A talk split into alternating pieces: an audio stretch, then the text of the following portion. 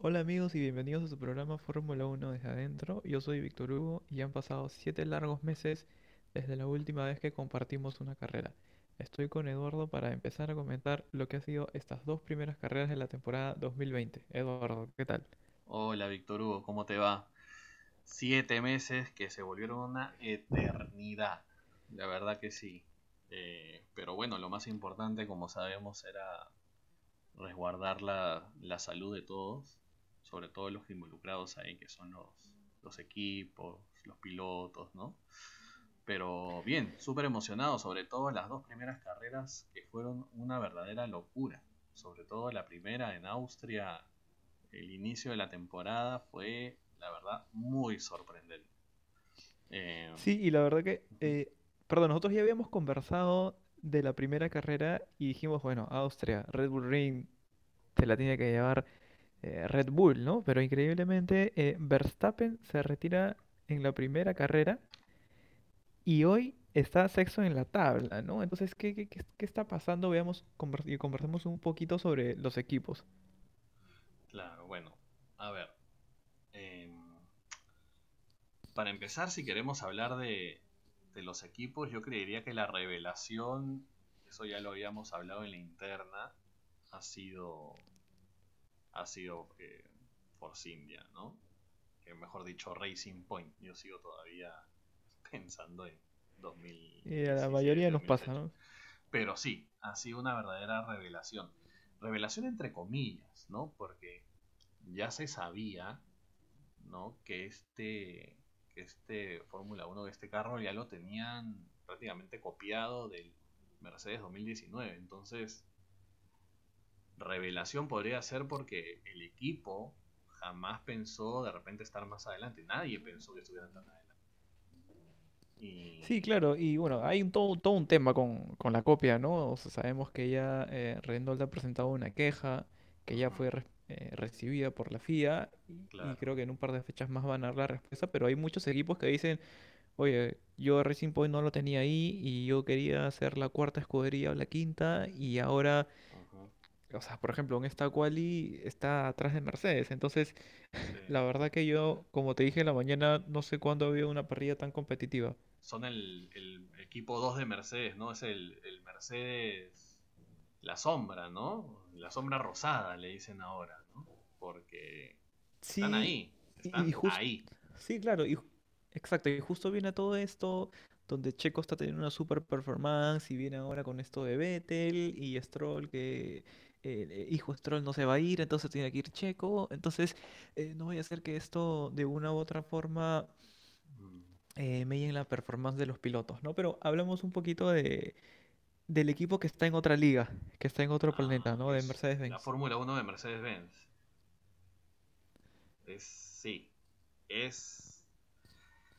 Se sabía que iban a estar fuertes, pero el arranque que han tenido, sobre todo en la carrera pasada, acuérdate la clasificación de Hamilton en la lluvia sacándole prácticamente un segundo a todos los demás, fue una verdadera locura. ¿no?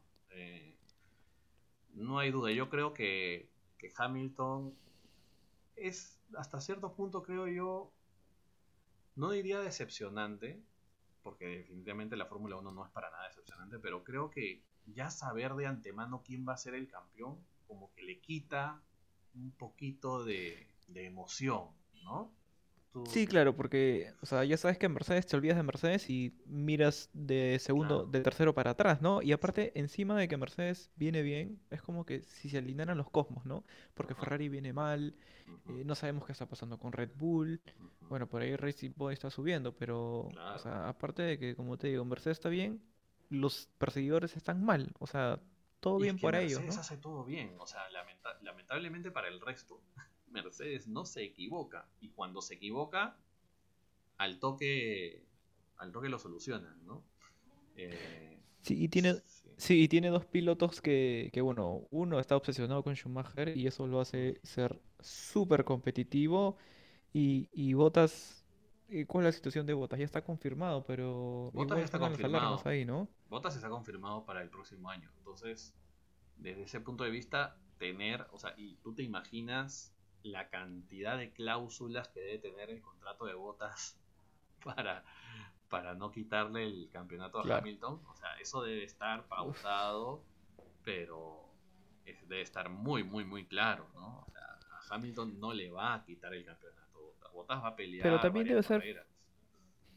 O sea, yo a Botas no lo veo un tipo que, que muerde y va hacia adelante, ¿no? O sea, yo lo veo un mm. tipo que, bueno, este es mi trabajo, me pagas, ya está. O sea, no lo veo con hambre de de campeonar, ¿no? O sea, pero por, no nos olvidemos, no nos olvidemos con quién está compitiendo. O sea, no hay que quitarle mérito a Hamilton tampoco, ¿no? O sea, yo estoy seguro que Bottas pone su parte, es un excelente piloto, ¿no? Es muy rápido. Pero, pero no es un Rosberg, pues, ¿no? O sea, que te. Bueno, pero a Rosberg también le costó. A Rosberg le costó hasta el 2016, que ya recién pudo, ¿no? Pero a Rosberg también le costó. No, Hamilton, mira, eh, ahorita estamos hablando, tú y yo somos nos gusta Cena, ¿no? Eh, pero estoy seguro que de acá a unos 10, 15 años la gente va a hablar de Hamilton como ahora hablamos de Schumacher o hablamos de Senna. Porque lo que está haciendo es una verdadera locura. No tengo ninguna duda. Eh, pero bueno, si, pasamos, dime. No, te iba a decir que a veces se le quita mucho mérito porque es como que todos estén manejando un auto estándar y solo hay uno que maneja un auto rápido, ¿no? O sea, claro, tienes el... Y justo veía una entrevista que le hacían a Verstappen, ¿no? Si el 60% de la parrilla andaría primero si andaría en un Mercedes. Entonces, por ahí que se le quita un poco de mérito a Hamilton. Y Mercedes, Mercedes hace un excelente trabajo porque algo que yo siempre me... algo que yo reclamaba mucho era la innovación, ¿no? Los últimos años eran muy aburridos en cuanto a la innovación en los equipos. Y sale Mercedes con este DAS, con este sistema, ¿no? De alineamiento de, de llantas, de de mover el camber de las llantas. Y a nadie ha salido en los últimos años con una cosa que diga, wow, ¿no? Esto sí es novedoso, esto es algo distinto. La Fórmula 1 estuvo bastante estancada, se lineaban, se basaban básicamente en, en, lo que, en los parámetros que ponía la FIA, alguna que otra cosita, pero, pero nada más. O sea, veamos las temporadas pasadas donde habían pues los deflectores, las turbinas, los autos de seis llantas. Creería que, que el reglamento tampoco ayuda, porque es bastante estricto, pero los de Mercedes no, no tienen otra, ¿no? Están en otra liga. Sí, sí, de acuerdo. Eh, hablemos ahora un poquito de Red Bull. Eh, ¿Qué está pasando con Red Bull? ¿No, no le cogen el punto al auto? O sea, Albon lo veo súper desenfocado, un poco frustrado a, a Max. ¿Qué está pasando ahí? Bueno, desde el punto de vista, bueno, para esta, para para Hungría, que es básicamente lo, que vamos a venir a hablar el día de hoy, ya se sabía que Red Bull no estaba en su mejor momento, ¿no? Además que vienen de un inicio complicado, ¿no? Con un abandono, Albon medio que la luchó la última vez, pero yo creo que todavía no encuentran el auto, ¿no? Porque piloto tiene. No hay duda que Verstappen es tremendo piloto. Pero... Bueno, pero el año pasado, al final de la temporada, ya lo habían encontrado, ¿no? Sí, pero Hungría no es el, el, circuito de Red Bull. El año pasado Hamilton le sacó un segundo por vuelta las últimas, las últimas 20 vueltas y lo pasó como parado a Max al final. Y lo pasó faltando algunas vueltas más para que termine. Entonces, el, circuito ya de por sí para Mercedes se le acomoda más. Red Bull ya venía complicado y encima no es un circuito como para, para poder este, sacar grandes, grandes números, ¿no? Pero mañana podría pasar cualquier cosa, porque si hay lluvia, hay creo que 50, 60% de probabilidad de lluvia. 60%. Ahí sí es para cualquiera. Ahí sí yo ahí sí me podría jugar a que si hay lluvia, la curva 1 va a ser una locura. Es verdad. vamos a ver qué hace, Max. Yo creo que esta Red Bull eh, va a despegar, como ya es característico en las últimas dos temporadas, en la mitad, ¿no? Eh, todos esperamos que en su casa, al comienzo y como terminó el año pasado, volara, que estuviera peleando con Ferrari arriba, pero bueno, la verdad que ha sido decepcionante en mi opinión, este comienzo para, para la escudería de, las bebidas energéticas, Pero hablemos ahora de, de la vedette, como se diría, de este, de, de este 2020, de la escudería que está dando que hablar eh, para bien y para mal, ¿no? Hablemos un poquito de Racing Point. Eh, Mm, increíble, ¿no? ¿Es, es, es solamente porque es copia de Mercedes o, o crees que también hay mucho que tenga que ver Checo y el piloto? Bueno, ahora está bastante parejo en cuanto a los pilotos, ¿no? Yo creo que Checo y Stroll están midiéndose porque lo que se viene para el próximo año está un poco en suspenso. Entonces yo creo que va a tratar de sacar los dientes como sea. Estuvo, él lideró la Quali 1 del día de hoy. La Quali 1 salió primero, por arriba de todos. Este, ahora está cuarto, sale en segunda fila, eh, junto a Stroll, que está tercero. Em, yo creo que no es solamente una copia, o sea, ahora, Racing Point tiene un acuerdo de transferencia tecnológica con Mercedes-Benz, ¿no? Hay ciertas cosas que, que Mercedes-Benz le, le da. ¿Qué más habrá sobre la, bajo la mesa, mejor dicho? No tengo idea, tú sabes ahí que, que todo no y la sabemos, investigación ¿no? ya está, ¿no?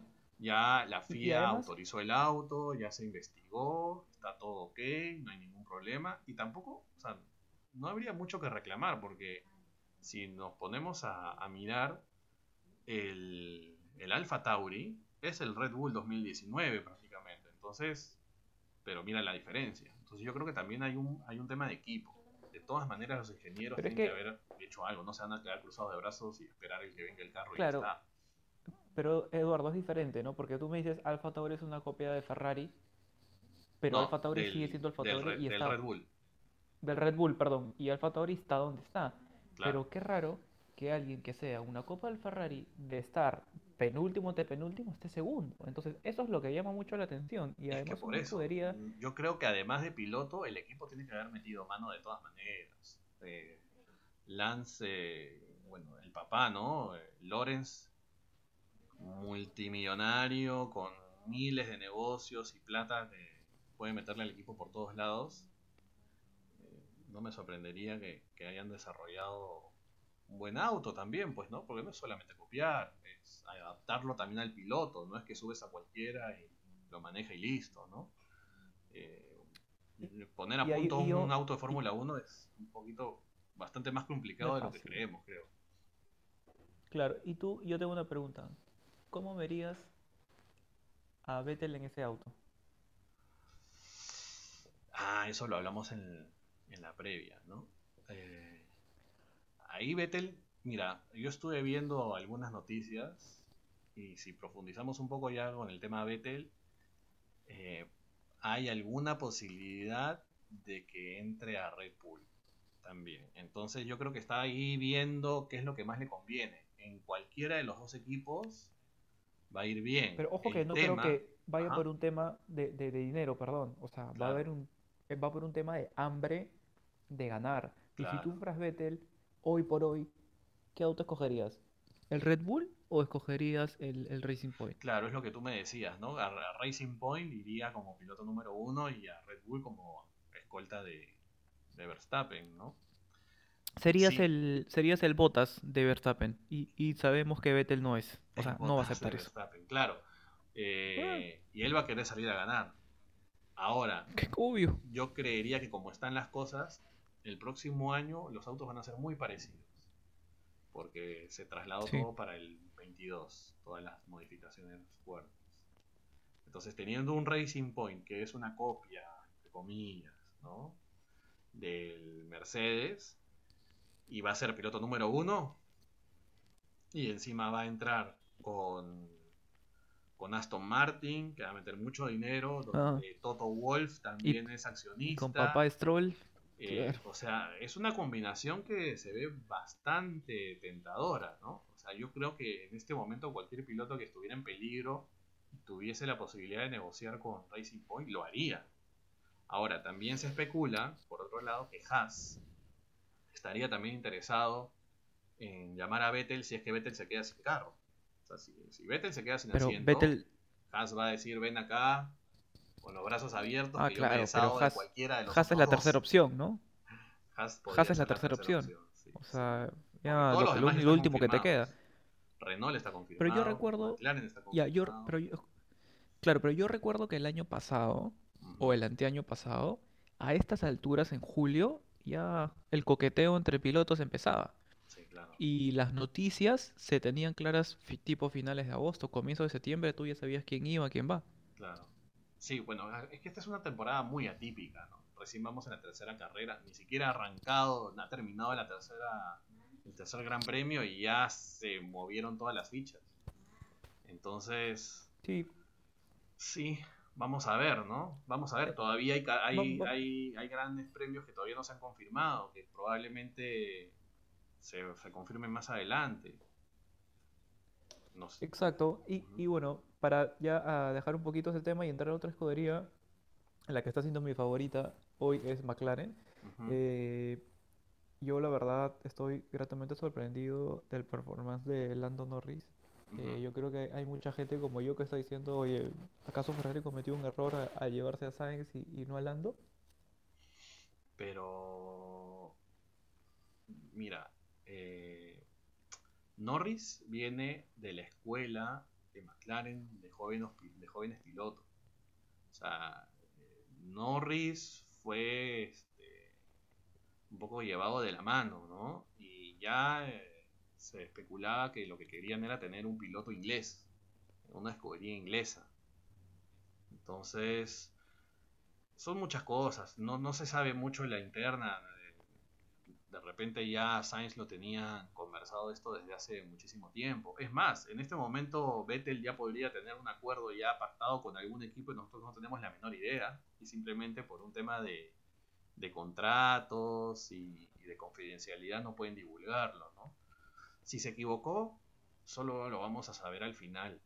Eh, yo creería que incluso Norris podría decir, felizmente no me fui a Ferrari, porque mira cómo está Ferrari en este momento si Norris hubiera firmado, si Norris hubiera dicho, ok, me voy el 21 con Ferrari. Ahorita estaría preocupado.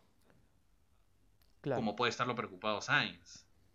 Ahora, siempre mm. es tentador, siempre va a ser tentador subirte en un carro rojo, ¿no? Eso sí, a cualquiera, a cualquiera le, gustaría hacer. Es que yo, no sé cómo va a estar Sainz siendo segundo de Leclerc porque acuérdate cómo era su papá, ¿no? Entonces, no sé qué tanto respeto pueda haber ahí y qué tanto problema se podría generar. Yo hubiera preferido llevarme un chico de 20 años, que lo puedo manejar, que tiene para estar 15 años en la Fórmula 1 Leclerc y que sí puede estar detrás de un Leclerc. Leclerc y Norris son de la misma edad. También necesitas un poquito más de experiencia, ¿no? O sea, Sainz tampoco es que sea un niño, pero ya tiene algunos años más en Fórmula 1 que, que Norris y que Leclerc. Todos son unos Pero esa experiencia no sirve. Claro, pero esa experiencia no debería ser para ser número uno. O sea, no sé qué tanto No necesariamente. No necesariamente, porque eh, míralo a Raikkonen. Raikkonen se bajó de, Ferrari para ir, porque Alfa Romeo no estaba un piloto que pudiera ayudar a desarrollar. Los pilotos también no solo sirven para poder hacer puntos, sino para poder desarrollar el auto. Necesitas a alguien con experiencia que sepa esos tejes y manejes, esos detalles que solo la experiencia te la da. Entonces, hay un poco de todo. Pero si se equivocó o no, si yo fuera Norris, estaría contento de quedarme más claro. Si fuera Sainz en este momento, tal y como están las cosas, estaría preocupado. Preocupado porque como están las cosas en Ferrari. Eh, Ferrari es una escudería muy complicada, muy eh, lenta para reaccionar, muy burocrática. Tienen que pasar por directorios y autorizaciones y comités hasta para cambiar el color de cualquier cosa. O sea, es un poco complicado. Sí, es cierto, es cierto, ahí todo hay un tema y ya Mercedes pasó por eso y hoy es otro tipo de organización. Mm, bueno, que Toto lo está haciendo muy bien. Eh, Pero tú qué piensas, por ejemplo, de, esa jugada de, de, Sainz, Ferrari, eh, Leclerc, Norris? Yo creo que hay una generación que va desde Norris hasta Sainz y que obviamente adentro está si quieres puedes poner algo, eh, que está Russell, que para mí va a ser la revelación de este año, que ya ahorita vamos a hablar de Williams, que en dos, a, dos, tres años no se va a hablar más de, de, Hamilton y va a depender mucho. Para mí el punto de quiebre era el próximo año, porque era toda una estructura nueva, otros autos, y yo creo que ahí Hamilton estaba preocupado porque lo que él quiere es campeonar el siguiente para pasar a Schumacher. Pero como van a ser autos similares, y por ahí que está un poco tranquilo. Entonces, eh, la siguiente temporada va a ser clave para él y vamos a ver cómo él lidia con, con esa presión, ¿no? O sea, hay escuderías que para mí han decepcionado también eh, y una de ellas es Renault, ¿no? Que también quería hablar un poquito de eso, o sea, es como que está infunifada, o sea, sigue en, en, limbo, neutro, ni para arriba ni para abajo. Es una pena porque es una escudería histórica, eh, tiene muchísimos campeonatos, los últimos los ganó Alonso, que ahora vuelve a Renault el próximo año. Alonso es como que el, interminable. Eh, Alonso, por ejemplo. Y se va. ¿Cómo? Digo que jaló a, a Richardo. Sí. Y para que el siguiente año se vaya. Sí. Bueno, mmm, pareciera que Richardo fue más inteligente, ¿no? Porque Richardo ya firmó con McLaren, que está infinitas veces mucho mejor que, Renault. Este, yo creo que han habido ciertas lecturas que nosotros desde lejos no hemos sabido interpretar, pero lo que está haciendo McLaren es formidable y Renault, a diferencia del año pasado que estuvo un poco mejor, ahora sí está muy complicado, ¿no? Eh, Ocon muy atrás, muy, muy distante de, de Richardo.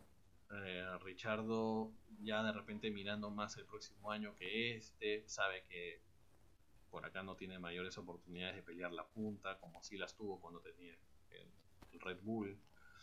Y, y, Richardo, si bien todavía tiene algunos años más, más que, que Hamilton, más que Raikkonen, más que Vettel, pero tampoco es un jovencito, ¿no? Y van a haber muchos jóvenes, vamos a ver quiénes suben el próximo año desde la inferiores que van a estar ahí, como decimos, serruchando el piso, ¿no? Mira cuántos jóvenes nada más hay ahora. Un montón. Ya los, los veteranos ya empiezan a, salvo Hamilton que es de los que está arriba, todos los demás ya empiezan ya a ver este un futuro distinto, ¿no? Vettel, Ray. Sí, claro. Y, el mismo o sea, si quieres ahí en ese en ese saco metes a Richardo ya, ¿no? Que también es joven, pero es como que no está dentro de los things de, la Fórmula 1. Claro, claro. Y bueno, y esta quali que, que la comentamos juntos en la mañana, increíble lo de Russell, ¿no? A mí me sorprendió gratamente porque Russell es un tremendo piloto. Es un tremendo piloto, pero que lamentablemente el, el año pasado pues estaba en una escudería que peleaba el último puesto entre ellos mismos, ¿no? Entre Mm. entre los mismos dos pilotos, ¿no? Entonces, ahora este, yo creería que el próximo año podría ser, podría pasar un equipo muy importante. Vamos a ver cómo. que no sé si hay butaca, ¿no? Para. Sí, ese es el problema, ¿no? Ya todo está medio, medio ocupado. Bueno, Williams está todavía en este proceso de media venta, completa, venta intermedia. Ya Claire Williams salió a decir hace unas semanas que si es necesario cambiarle el nombre, le cambian el nombre del equipo. Eso no va a pasar. A ver si de repente papá, es, papá Stroll se anima, ¿no? Para tener un par de escuderías. de repente. La, Mercedes número 3. Claro. sí, pero Russell la verdad que es un chico que, que ha avanzado muchísimo, ¿no? O sea, de haber estado último y siempre últimos. Mira, yo estaba viendo ahora estadísticas de Williams y Williams, como, como estuve mirando, no tiene sus dos pilotos en Q2 desde, te digo ahorita, ¿dónde está? Desde Italia 2018. Desde ah. Italia 2018 que Williams no tenía a ambos pilotos en Q2. Q1 ni hablemos, ¿no? Pero Q2 desde el 18, ¿cuánto ha pasado? Más de dos años. Imagínate. Increíble. La verdad que increíble. Eh, como comentaba al, inicio de la transmisión, y te pregunté en la mañana hace cuánto no se veía una parrilla tan peleada, ¿no? O sea, al margen de Mercedes. Claro, del tercero para abajo. Exacto. Sí, la verdad que ha estado muy entretenida y yo creo que mañana va a ser muy, muy interesante lo que vamos a ver. Muy interesante. Bueno, va a ser una carrera con lluvia y sin lluvia. Con lluvia, para mí, eh, tampoco cualquiera. Por ahí, mm, los que menos peor performance podrían tener eh, son Racing Point. Porque ya he demostrado que con lluvia no, no, va a punto el auto. Pero después, o sea, olvídate, con, lluvia puede ser Gasly, puede ser Richardo, puede ser Russell, eh, puede ser cualquiera. Y sin lluvia, quiero que comentemos del tercero para abajo nomás, ¿no? Sí, yo creo que sin lluvia ahí ya un poco está ya un poco definido. Ahora, ahí la Racing Point va a tratar de cuidarse lo más que pueda para pasar la primera curva sin ningún toque, sin ningún daño viendo a ver si Hamilton y Bottas se tocan y pasa alguna cosa extraña. y ojo que esa primera curva, eh, ni Stroll ni, ni, Checo no tienen nada que perder. O sea, si se chocan y salen no les interesa, ¿no? Al contrario, todo es mucho que ganar. Sí, pero yo cuidaría. Yo si fuera Checo, yo me cuidaría a pelear. O sea, tiene la posibilidad de ir al podio. ¿No? Entonces porque